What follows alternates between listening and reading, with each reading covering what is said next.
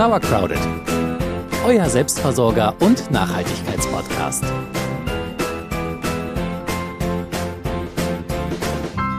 So langsam stapeln sich die Fensterbretter voll mit kleinen Pflanzenschützlingen. Was steht da bei euch so? Wahrscheinlich sowas wie Chili, Aubergine, Paprika, Physalis, Tomaten, also vor allem sonnenanbetende Fruchtgemüse.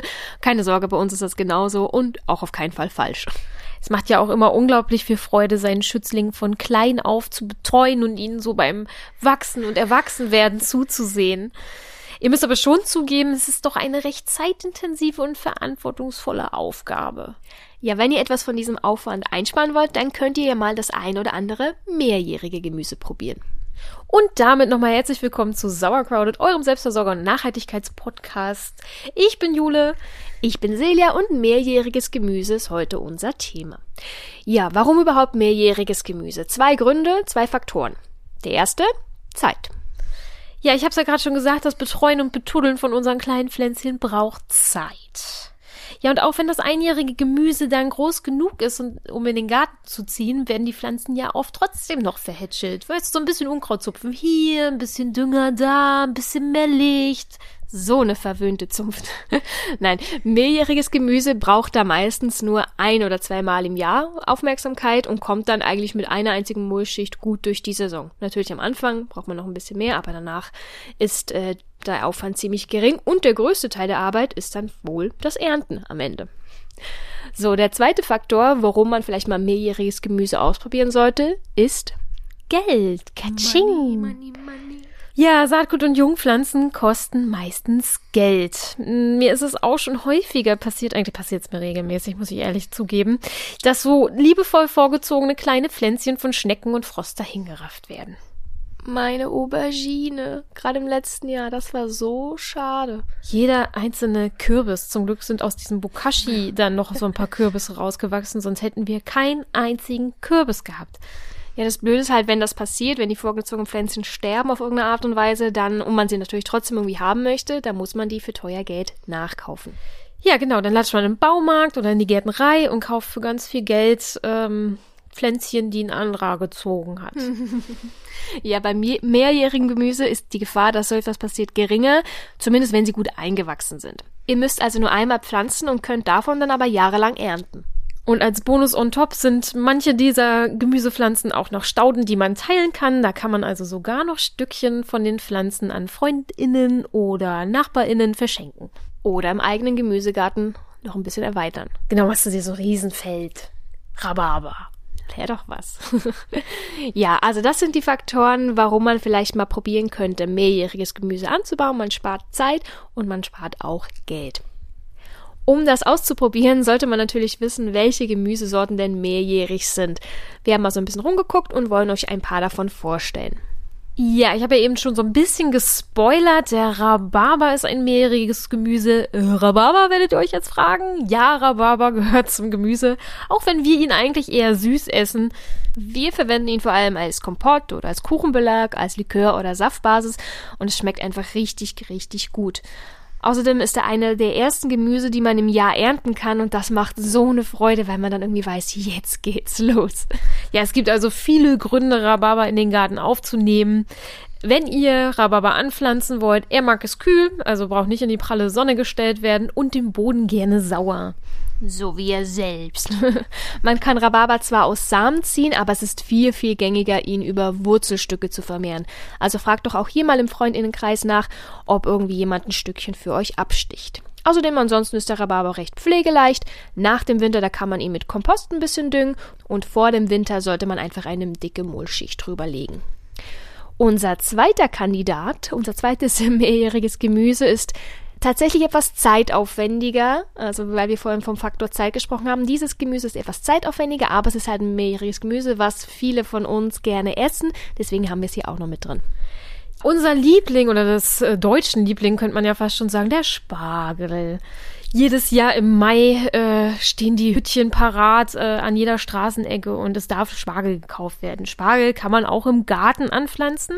Eigentlich ist es eine Küstenpflanze, deswegen bevorzugt er leichte Böden, also sandig. Ne? Ich glaube, an der Küste ist es häufig sandig. Ja, ist das so? Ihr könnt ihn, ihr könnt es auch versuchen, wenn ihr schwere Böden habt, aber dann müsst ihr den vorher ein bisschen mit Kompost und Sand aufbessern. Ja, vielleicht seid ihr auch schon mal an Spargelfeldern vorbeigefahren, vorbeigelaufen. Das sieht oft ziemlich wellig aus, äh, denn der Spargel, der wird regelmäßig gemulcht und dann auch immer wieder angehäufelt. Also wenn ihr Spargel anbauen wollt, dann müsst ihr den Boden vorher erstmal von allen Unkräutern befreien, ganz wichtig, weil sich sonst die Spargelwurzeln irgendwie gemeinsam verflechten.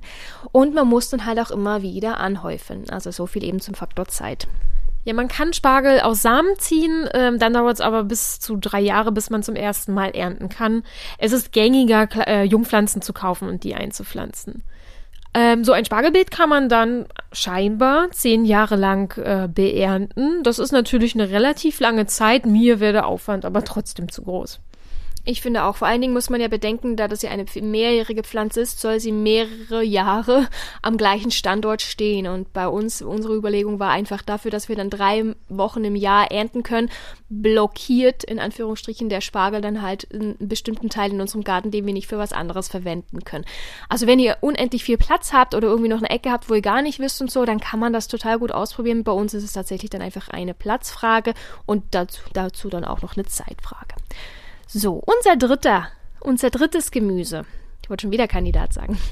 Unser drittes mehrjähriges Gemüse liebe ich total und du aus unerfindlichen Gründen nicht. Wahrscheinlich zu viele vier, vier Jahreszeiten Pizza gegessen. Wie heißt es? Die dritte Kandidatin ist die Artischocke. Ja, das, ich mag Artischocken. Ich habe bisher, glaube ich, nur eingelegte, diese, äh, mir wird schon ganz eklig im Mund, wenn ich daran denke. Nee, gar nicht mein Ding. Ähm, deswegen haben wir auch keine. Ja, aber frische, frische Artischocken.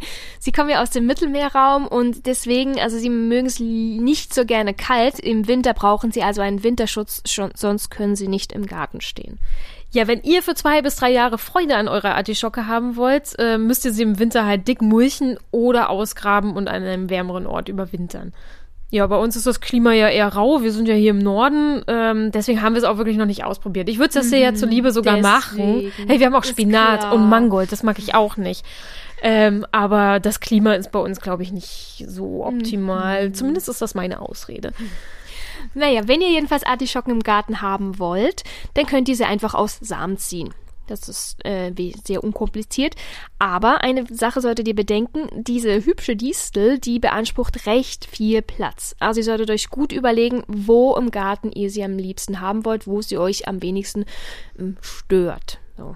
Ja, ansonsten könnt ihr die Artischocke auch äh, während einer Saison mehrfach beernten und sie sollte immer gut mit Wasser versorgt sein. Kriege ich dieses Jahr Artischocken? Nein, das hätte ich, die hätte ich glaube ich schon aussehen müssen. Ich weiß nicht, ihr seid die ExpertInnen, ihr, ihr hattet äh, in meiner Insta-Umfrage gesagt, ihr habt alle Artischocken im Garten. Ich glaube, man muss die früh aussehen, oder? Ja, die Frage ist raus in die Welt. Wann muss man die Artischocken ansehen? Wie sind, äh, wie sind eure Erfahrungen mit Artischocken? Und wer hilft mir dabei, Jule zu überzeugen, dass ich zu meinen Artischocken komme? Ich schicke Herzen raus an alle, die Jule jetzt schreiben, dass sie bitte für mich Artischocken pflanzen soll.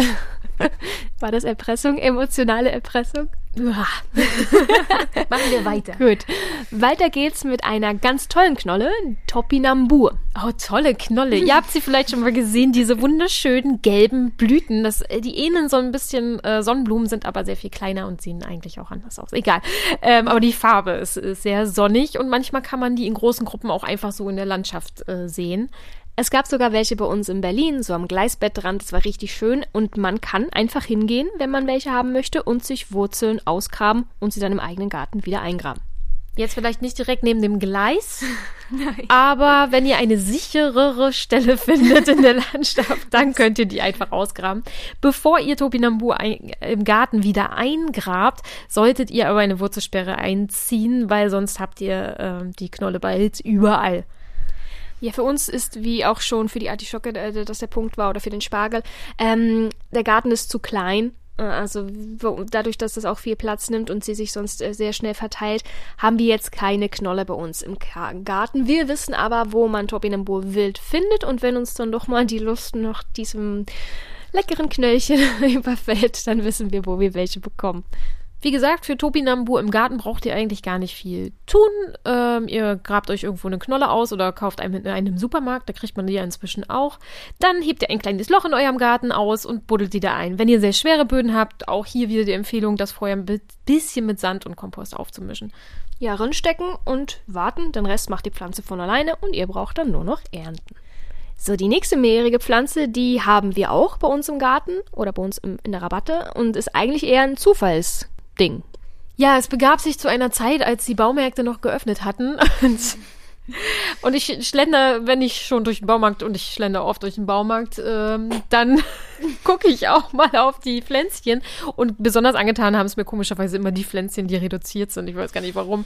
Auf jeden Fall stand da so ein, so ein Topf voll und ich dachte, es wäre Rucola. Und ich dachte, ach, den nehme ich mal mit.